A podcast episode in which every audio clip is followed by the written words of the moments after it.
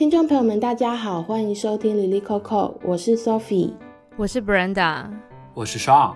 这是一档希望记录不同观点的文化专题节目。我们每个月会选出一个主题，用读书会、声音报道、专访和对谈的方式，呈现对这个主题的思考与探索。节目每周四中午十二点上线。如果你喜欢我们的节目，欢迎按赞、留言、分享。我们也开通了赞助的管道，欢迎大家点进节目自介的赞助连接支持我们。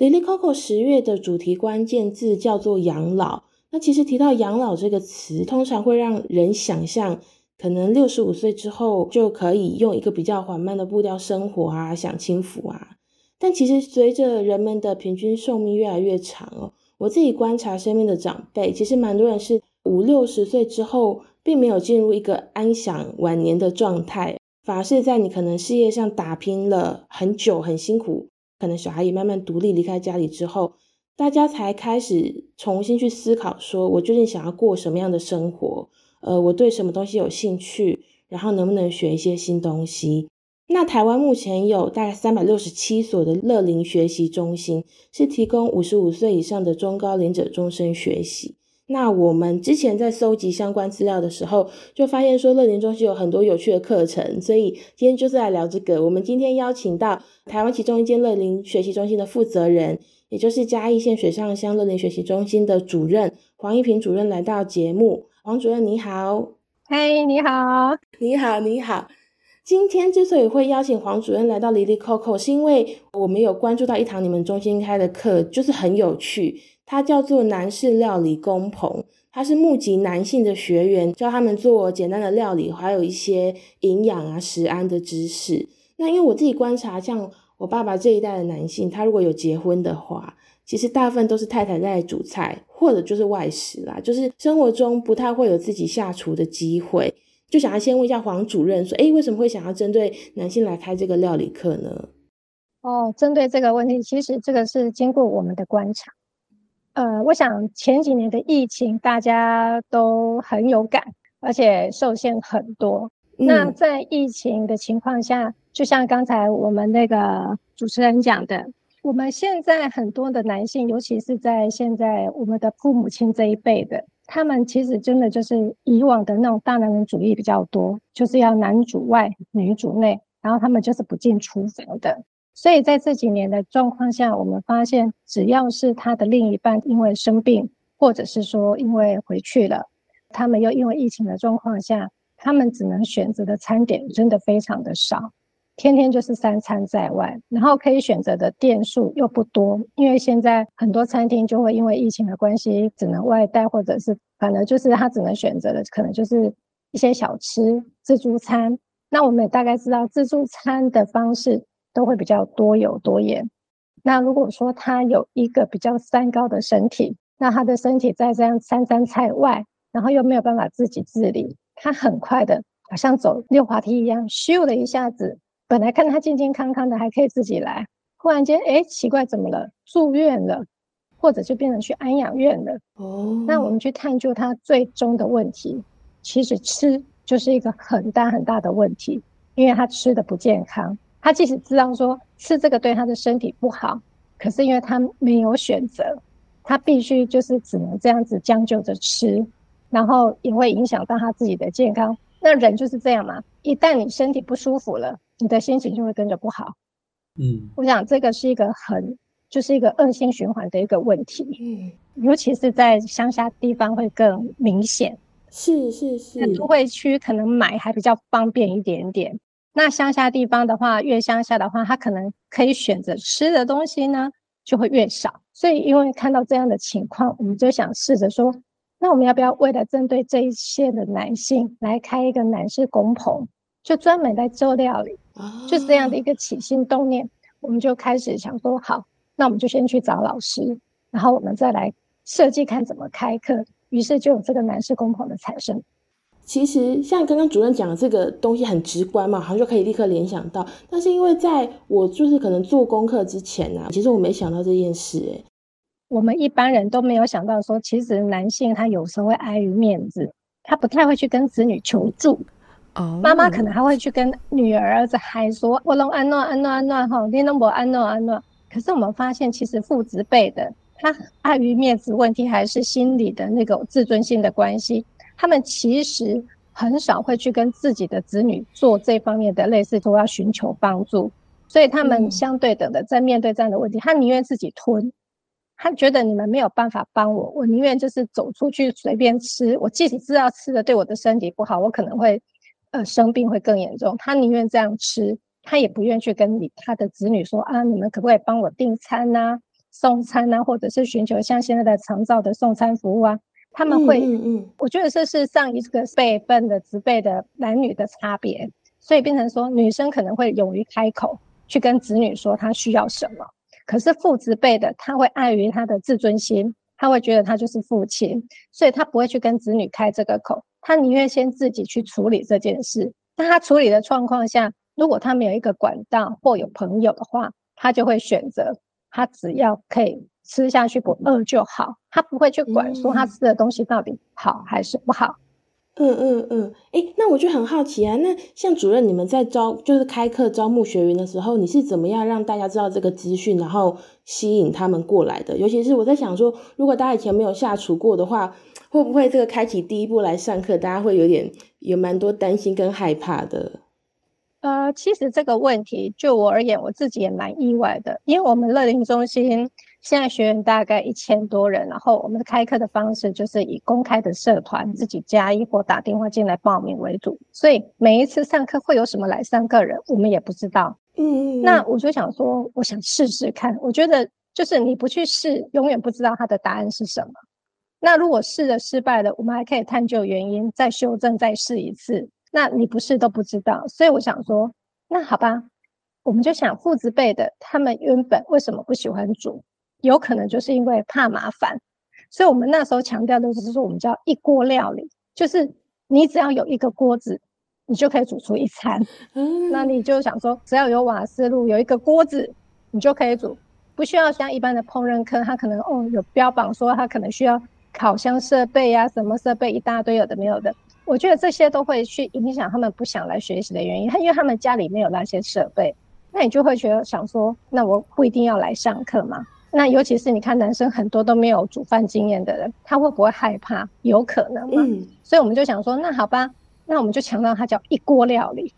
就是你只要家里有卡瓦斯炉，甚至卡斯炉也可以，然后就一个锅子，你就可以煮出一餐简单的一餐，然后可以温饱自己又有营养。如果这样的话，会不会门槛低了？大家想要来学习的那个意愿就会比较多一点。那我们就想说试试看，结果很意外。我们一把公告贴出去，大概两天，我们招的人就额满了。嗯，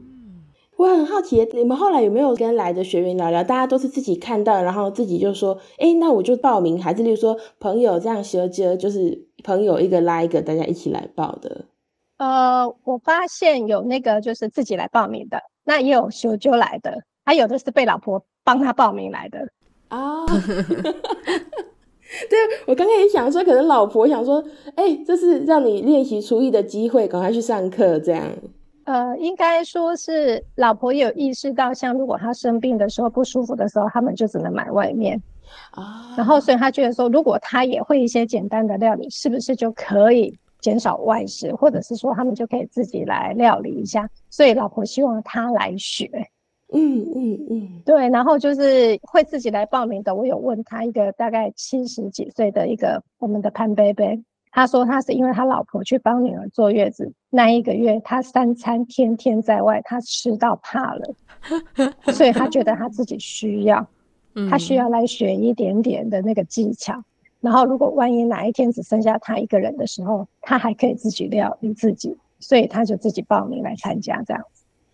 懂懂懂。那因为其实昨天晚上的时候啊，黄主任有传给我一个影片嘛，就是其实里面就是在介绍这个料理工棚的课程的内容。那其实里面有一个学员，呃，是一位潘先生，我不知道是不是同一位潘贝贝，就是对对对对，他就是这样，他就跟我说他他真的就是怕了，他吃到怕了。对对，那那位潘先生他还提到一个很有趣的观察，他就说他在上课的时候，哈，就是老师也是教，他在旁边听很认真。那他说很有趣的是，他说刚好我们同组有两个组员男性的组员，他说他们平常有一点点下厨的经验，所以他除了听老师教他们怎么料理，他说他可能做到一半，那两位同组的朋友也会来帮他。所以我我看他讲，我一直觉得蛮好的，就是有点大家以前在上家政课的时候，就是互相帮忙。那一班里边有四位，就是他平常就是自己喜欢煮东西，然后像他说会帮忙他的那一个同学啊，自己去外面学过，结果就是。太多的工具对他们来讲，最后学一学会变成没有用。所以他看到这样的一锅料理，他即使有点经验，他还是想要来知道说这样的一锅料理他可以做些什么，所以他就来参加。那参加了之后，他蛮热心的，所以他会去帮忙其他的组员。他们这从中间也有一点点自己小小的成就感。对对对，那我也想要问了，就我还蛮好奇说，因为其实我自己也。下厨的经验也没有很多。大家来上课的时候，通常会在哪一个步骤或者煮什么料理的时候碰到比较大的困难？然后大家会怎么样去克服呢？呃，我觉得最大的困难点是在于观念诶，很多人都会害怕。那我觉得我们的老师蛮厉害的，他可以比较用塞奶的方式去带来这些长辈，跟他说。哎呦，你不要这样子想啊！你看我，你看我，然后呢，就去一步一步的引导他们，然后就会去夸奖他们。你看，你看，你会呀，你会呀，你会呀，这样子的一个方式去引导这些学员们。像有一个一道鲈鱼的料理，他要把它切开来，把它处理之后，变成是一朵类似一朵花的形状。我想这个很多主妇可能也不见得会。然后老师要他们学，一开始看到老师说要教这个，也是哀哀叫。可是。到最后，他就觉得说：“哎、欸，真的还蛮简单的。”我想那个影片里面就有一个薛先生，他就是这样。最后他就变成这道料理，他选择是他孙子回来他必备的一个料理。嗯，我觉得这个就是一个最困难点，就是老师如何去引导他们去克服他们自己的心理障碍。因为很多人他会觉得说，这个应该就是厨师才会的，为什么要我学？或者是说他以往的观念啊，这个怎么可以这样吃？或怎么样，就是因为我们有带入一些营养的概念嘛。我们的老师本身就是一个营养师，是有执照的营养师，所以他在选择食材跟那个食物的方面，都要把它融入在里面。那一般人可能会有一些错误的观念，我觉得你要导正他的观念，这一点比他去学厨艺还要难。像黄主任刚刚提到教课的方式很有技巧，例如说要用撒奶的方式，稍微撒娇的方式。找这个老师是他本来就很常跟高龄者互动吗？还是他是怎么样抓到，就是要怎么样跟他们沟通，然后去教学的？呃，其实这个老师他原本就是授课经验就蛮丰富了。那我要请这个老师之前，我曾经花一段时间就是去观察他在别的地方授课，实际去看他的授课情形，然后他的授课方式。那因为第一次请这位老师，所以几乎他上的每一堂课我都会到。那到现场之后，就是有一些状况的话，我会这一堂课结束之后，会跟老师做一个沟通，然后慢慢慢慢的，老师就抓到了那个窍里，然后后来他就变成这一群人，老师的粉丝啊，小粉丝，他们就会呃回去煮了之后啊，还会拍照片啊，上传给老师，问他这样子煮的漂不漂亮啊，O 不 OK 啊，好不好啊之类的，然后甚至就会有问题也会问，当他们认同之后，他们想做之后。他们回去会很真的很认真的做，然后对于老师给的问题还会回去上网查，所以我觉得这个点如果突破了，在教学上，如果你能够把男性的那个心理给打破了，让他们觉得你讲的是对的，他们想学的话，其实他们是很愿意学的，不是不愿意的。嗯嗯嗯，诶，主任，你们现在这个课大概开了多久啦？呃，我们去年开一年嘛，我们今年还有在继续开课，而且我们今年的开课是有个延续性。我们今年的开课就是把这些男性，然后希望他们能够在地生根，然后所以我们把它从男士工棚变成一个野放厨房，我们就透过他们在地这个社区，然后再加入一些些女性的学员进来，我们每个月会做公益便当贩售。哦，然后这个公益便当的盈余就变成他们社区的一个公益基金，像一些独居老人受伤了、生病了，他们会启动这些基金去帮他买一些营养品啊，或者是帮他付一点点他付不起的费用这样子。然后我们从今年三月开始到现在，每个月都有卖，每个月的最后一个礼拜五，然后限量就是一百个，开老师会指导他们，然后会去开菜色，但是掌厨人员不再是老师，是这些学员。然后他们卖的公益便当，他们就作为一个公益基金，哇，变成说自己可以温饱三餐之后，我觉得男性学员们很需要一个舞台跟一个价值的存在感，那他们就会愿意持续的一直在学习下去。所以他们现在就哎，每个月很期待那个公益便当的来临，嗯嗯，嗯，他们还蛮在乐在其中的，觉得他自己是有被需要的价值。连那个一个贝贝生病的，他本来是一个独居老人，我们邀他出来一起上课，因为想他独居嘛，还是得要有一些学学一点比较正确的营养的那个煮饭的概念什么的。然后邀请他出来之后，他现在啊，公益便当时间呢，明明就已经是身体不舒服，腰在痛了，他都一定会先到现场来说他等一下要去针灸，然后针灸完一定要回来帮忙。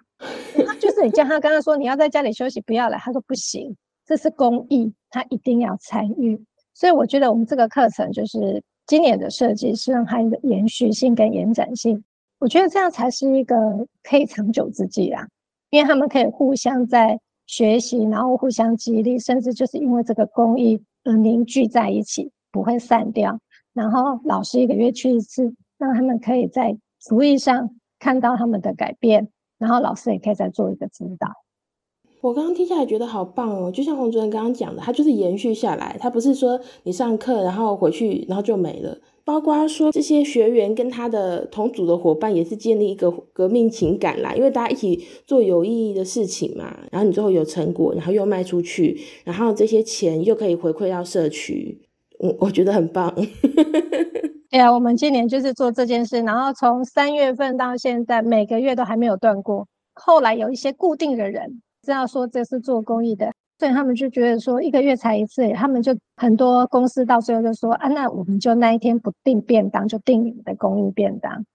所以这些长辈们就觉得说，哎，煮出来的便当卖出去的，还有人愿意续订，甚至固定要订，他们就很有成就感。嗯，然后就觉得说他就是必须得再继续做下去，很赞很赞。其实刚刚听了很多办的这个课的内容，还有一些主任的规划。其实我听一听，真的很好奇，说主任你自己本身的背景是什么啊？就专业背景，然后你怎么会来到就是水上乡的乐林中心来当主任？因为感觉你很有规划，然后对这件事情有很深入的观察。哎，呃，应该说误打误撞啦。这个乐林中心是由水上乡公所承办，所以我们是公部门。那就职务上的调动，就接了这一个职务。那一开始的时候，我是从大概九十七年十二月那时候乐龄的第一年就开始接。我们乐龄是九十七年就开始，到今年已经第十五年。那一开始接的时候，我非常印象深刻。我也不懂得乐龄是什么，我也一直不晓得为什么要强调这个五十五岁以上的教育，然后政府为什么要我们办这些课程。一开始接的时候也是不懂。然后就去参加研习，甚至要写计划书，没有写过计划书，去中正大学花钱花时间去修了一个企划师，拿到那个证照之后，才慢慢懂这个是什么。那懂了之后，就慢慢的，我看到未来啦。我觉得我看到未来的趋势，嗯、因为超高龄社会快来了，二零二五年我们台湾就成为一个超高龄社会了。嗯嗯嗯。那我自己的本身的话，就是那时候刚好我公公过世。那我发现我婆婆就是常常就是走不出来，然后就觉得，我觉得那个是一个适应期，那没有人去带的话，她就是会会自己锁在里面。那这样子，其实我们做子女的没有办法常常陪着她。那刚好我接这个业务，然后就有一门课，我觉得是我婆婆会喜欢的，因为她以前就是会会修改衣服，我们一个拼布课。那让她来上课的时候，一开始她也是拒绝啊，然后我就跟她说。嗯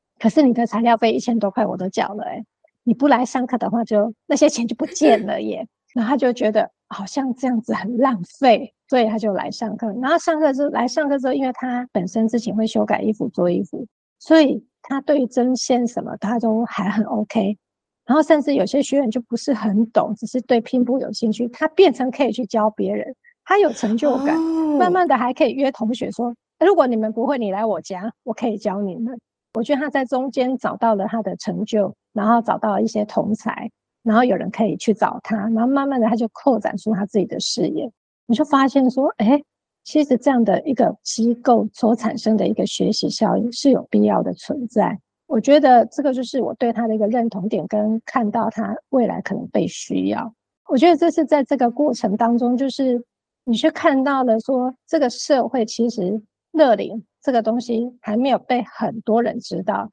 可是它是一个预防教育。我这几年下来，我都觉得说，只要你乐龄做得好，预防教育做得够好，后端的长照就会少，因为他们可以自主嘛，他们学到了很多如何健康老化，如何活跃老化，如何去照顾他自己。然后你这样的一个状况下，你就不容易走到长照那一块，嗯，因为你可以知道说，你该怎么注重自己的身体健康。像我们现在开的课，什么叫肌少症，什么叫体适能，他来了解之后，他知道他该怎么去做他自己平常的规划，然后他的心情好了，不会得老人忧郁症了，不会去让小孩子烦恼他了。所以他变成走到长照的那个机会，可能时间就很短，或者甚至就不需要。嗯，那我觉得如果说我们的长辈们都可以做到这样，其实做子女就会很幸福，你也不用去担心他，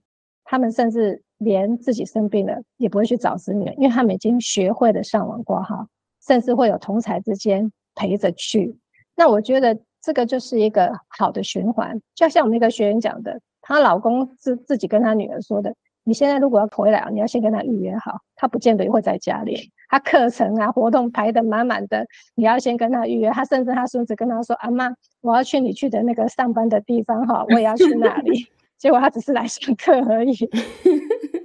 哦，刚刚听下来觉得好棒哦。那因为刚刚黄主任一直提到这个“乐龄”这个词哦，我想说，可不可以请黄主任也跟我们听众就是大概简介一下“乐龄”是什么意思呢？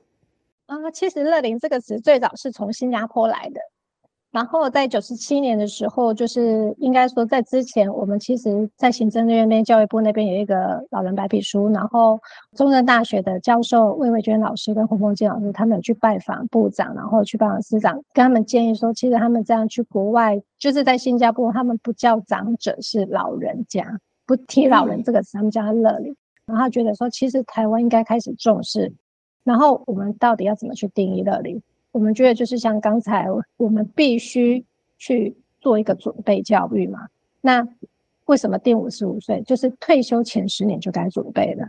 所以六十五减十刚好五十五。所以他们觉得说乐龄就是让五十五岁以上的人来参加，那以教育学习为一个基础。所以我们的一个宗旨就是透过学习真人的改变，让你可以健康的老化，成功的老化。不再怕害怕面对老，甚至可以去安排好你自己老后的生活，怎么样优雅的老。好，所以这个乐龄就是在九十七年的时候由教育部变成是一个原本只是一个计划，呃，那时候第一年才大概一百零四家的乐龄中心，那后来发现慢慢的我们这个乐龄很受到长辈的欢迎，然后大家觉得它是一个必须要有的一个学习的环境，因为它不同于常青学院。嗯乐龄它是一个背后的有一个理论基础，然后去设计这些课程，就好像大学有选修跟必修嘛。那这个核心课程就是类似一个必修的课程。我们要怎么样准备自己的老后生活？我们要一个什么样的先备知识？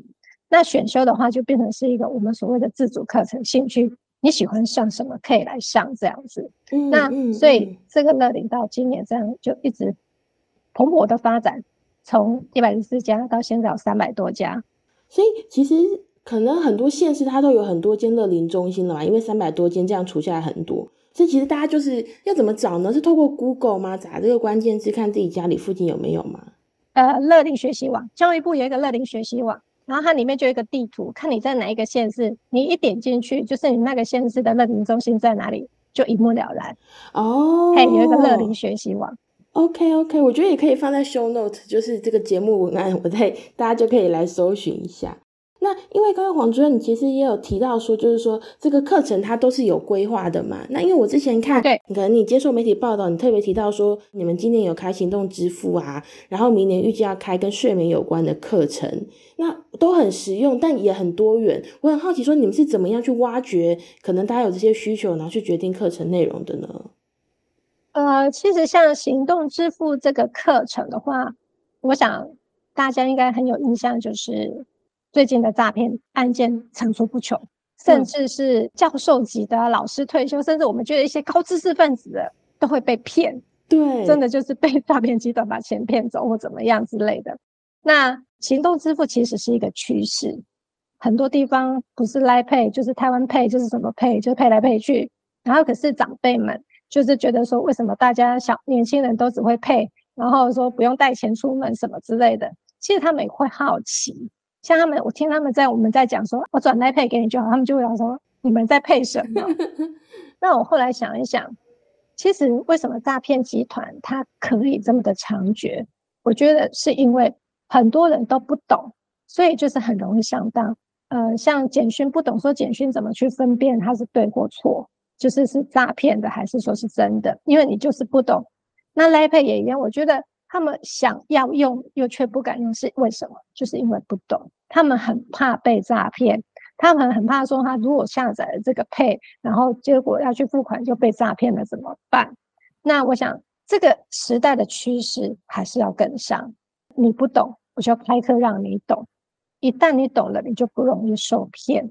那我发现后来。嗯真的，他们就是觉得说学了之后，知道它的安全机制在哪里之后，他们就会跟我说：“主任，那个配来配去好好配哦。”他真的有时候 突然其实出去临时出去钱不够，他只要带一只手机，老师这样设定他有弄好，他其实就可以来配付钱，他觉得很方便，也不用再去找零钱这样子。嗯嗯。所以我觉得说这个就是一个思考的方向。其实他们不是不想学，他们是害怕学。那为什么害怕学？就是不懂。那不懂，我们就开课，让专业的老师来教他们懂，教他们怎么样去设下那个安全的机制，怎么样去分辨说你这样是对的，不会被骗的。那我想这个教完之后，真的他们就真的一群人跑去 Seven Eleven Pay 看看。嗯，可爱哦。那我 觉得这个就是让我们的一个方便进入到他们的生活，那他们会觉得说学习这个对他们来讲就是有用的。那有用的情况下，甚至他可以透过什么样的方式，跟他的孙女，或者是来阿嬷配一千块的那个零用钱给你，后他孙子就说：“哦、阿嬷丽塔家搞，每当几家 要配给我呢？”我觉得这个就是一个成就感。那至于睡眠这个课，是因为我发现，其实长辈通常虽然说是早睡早起啊，可是很多其实就是因为他睡眠的品质不够好，他没有深层的睡眠，嗯、然后所以他变成恶性循环。嗯因为睡不好，其实身体没有做到一个完全的休息，在它的功能上面其实会影响的，甚至会影响他的脾气。随随便便就是上课时候问一下，睡不好的举手，都很多人。那刚好透过这个课程，在寻找老师的状况下，一个老师觉得可以透过怎么样的一个方式，让他们辅助自己睡眠。我们的睡眠的品质的课程，并不是说要让你就是不会失眠，而是。如何透过一些方法，然后你该去了解你是睡前该做些什么事，有可能就是可能你要改变你的周遭的环境，睡眠前在做什么事，有老师带着你做。我想这样的课程或许可以试试看，所以我们明年是第一次要来试这个课程，然后看看大家的接受度跟对他们是不是真的有改变。那如果有的话，我们就会变成是一个我们重点推广的课程。嗯嗯嗯。呃，其实像呃主任刚刚提到的，像例如说像水上乡的乐龄中心，今年已经成立第十五年了。我还蛮好奇说，你们是怎么样维持跟学员之间的关系呢？因为虽然说一开始就是很鼓励大家来上课，但我觉得因为时间很长嘛，中间大家可能参与课程的意愿可能也会起起落落的。就我还蛮好奇说，中心这边会怎么样鼓励大家，就是持续的来学习？啊，我觉得这个是一个学习风气的建立耶。因为一开始我们真的，我印象非常深刻。我第一年接这个业务的时候，我们那时候学员人数才一百四十个人，很多是去拜托来上课的，真的是 拜托一些一些社区的人啊什么来上课，才一百四十个人。可是我们现在有一千多人，那我觉得这个是一个学习风气的建立，等于是说，嗯，南宫讲课道修本，当你的课程让他们觉得说对他们来讲是有用的时候。他们会一直帮你揪人进来，然后其实我们一直希望说，他们上到某个程度之后，可以不用来上课，然后可以自己变成自主的学习。但我发现很难，只要有空，他们就想来。所以甚至我们到最后要在报名的时候，先说新生优先报名，因为有人曾经来跟我们反映说报名报不进来啊。我们其实课程会一直这样延续，跟很想努力的去把它做得更多元。有很大一个原因是我们这边有很多故事。嗯，包括生病了，包括丧偶的，然后他因为这样子来学习之后，就好像我们最最常看听到的一句话就是：主任，我要私底下跟你说，我可能会常常请假，你不要把我列入黑名单，因为我这边有一个潜规则，如果你不尊重这个课。你请假超过三分之一，我会把你列入黑名单，下次的报名我不让你来。然后他们就会很害怕，就会私底下跟我说：“我会常常请假，你不要给我列入黑名单，因为我得癌症，我要去化疗。”像这个，他们就会来跟我讲，然后讲了之后，我就跟他说：“好，那我知道，那我只要知道你不舒服，你就不用来，你也不用特别讲。”可是到后来，我发现到后期。奇怪了，他不是跟我说常常会请假，为什么还是都一直来？然后我就会特别去关心他，问他说：“啊，你不是要治疗吗？啊，不舒服就不要来啊。”他就会回我一句：“可是我觉得我还是要上课，因为我上课的当下那一段时间，我会忘记我是病人，他会忘记那个痛，因为他的专注力是在老师跟同学身上。”所以他觉得他来上课，变成是他一个喘息，他忘记他自己现在正在做化疗，他觉得他还是很健康。那我觉得，像有些人是因为他自己这样的历程，邻居或朋友有人如果怎么，他们也都会很想带他来上课。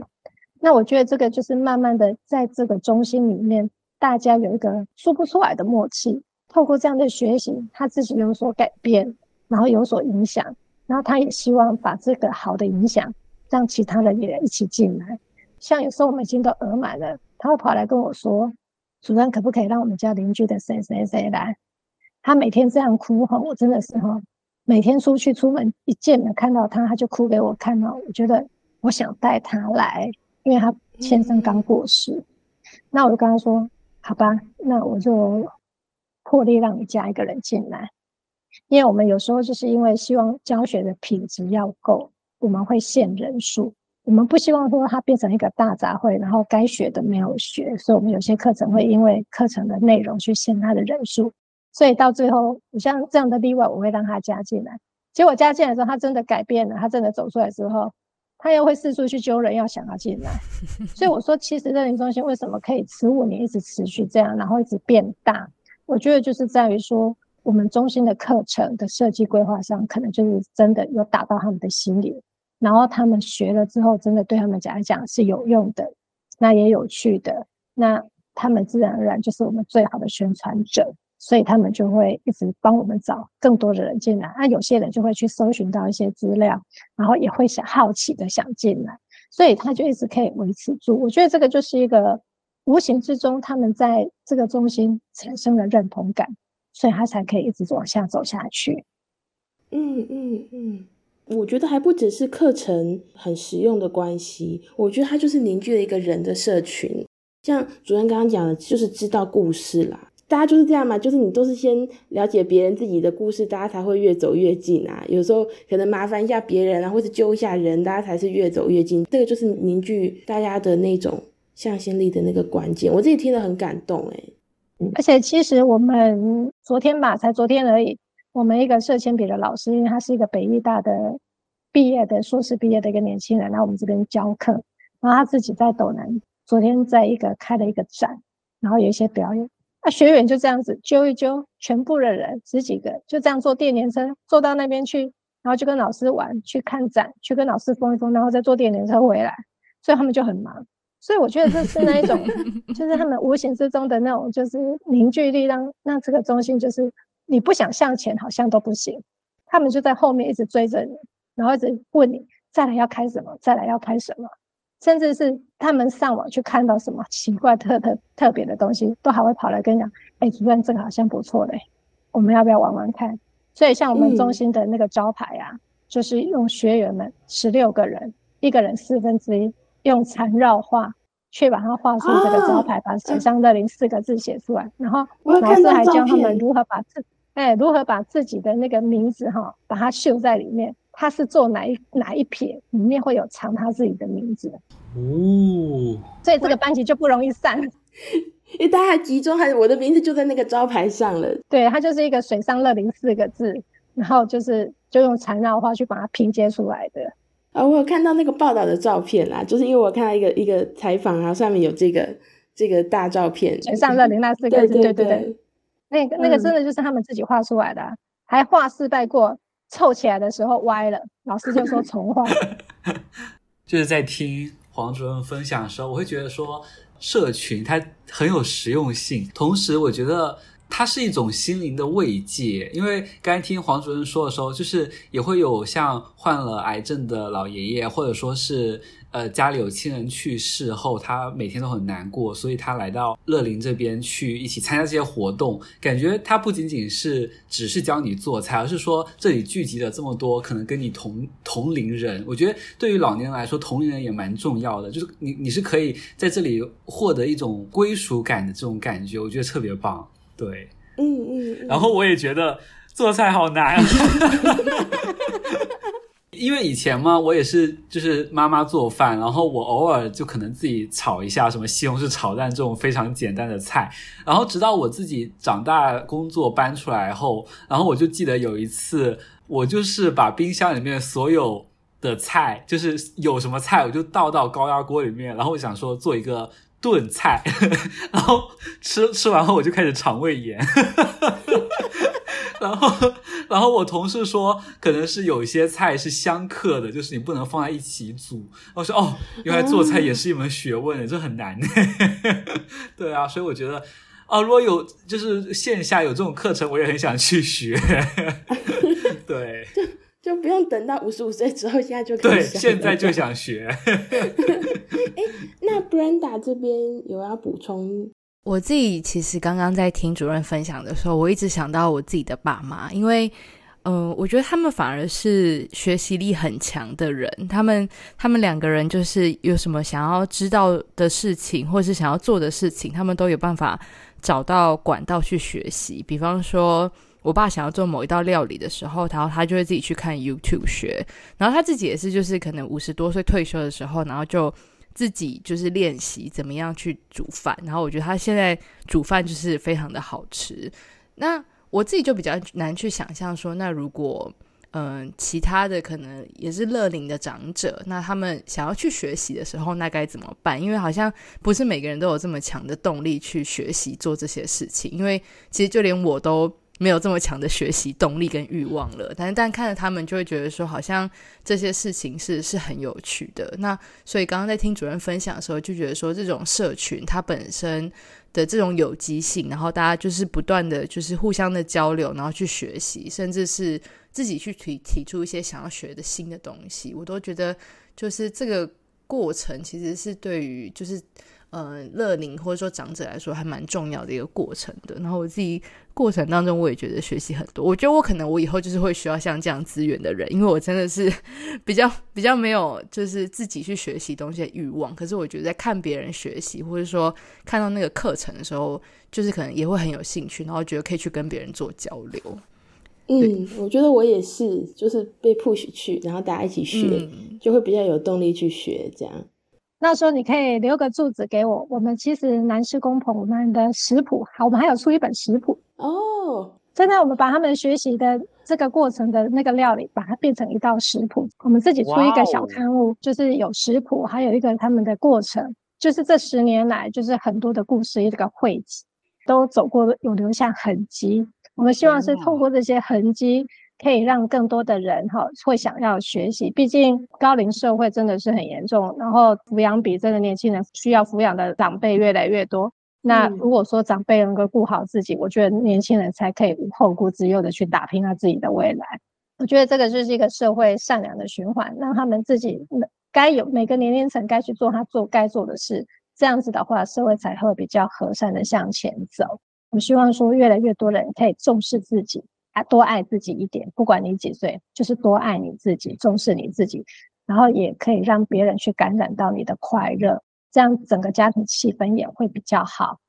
好，那我们等一下后续我们再用 Messenger 联系一下一些地址。对，你再留你再留住址给我，我再把那个参考。好啊，感谢感谢，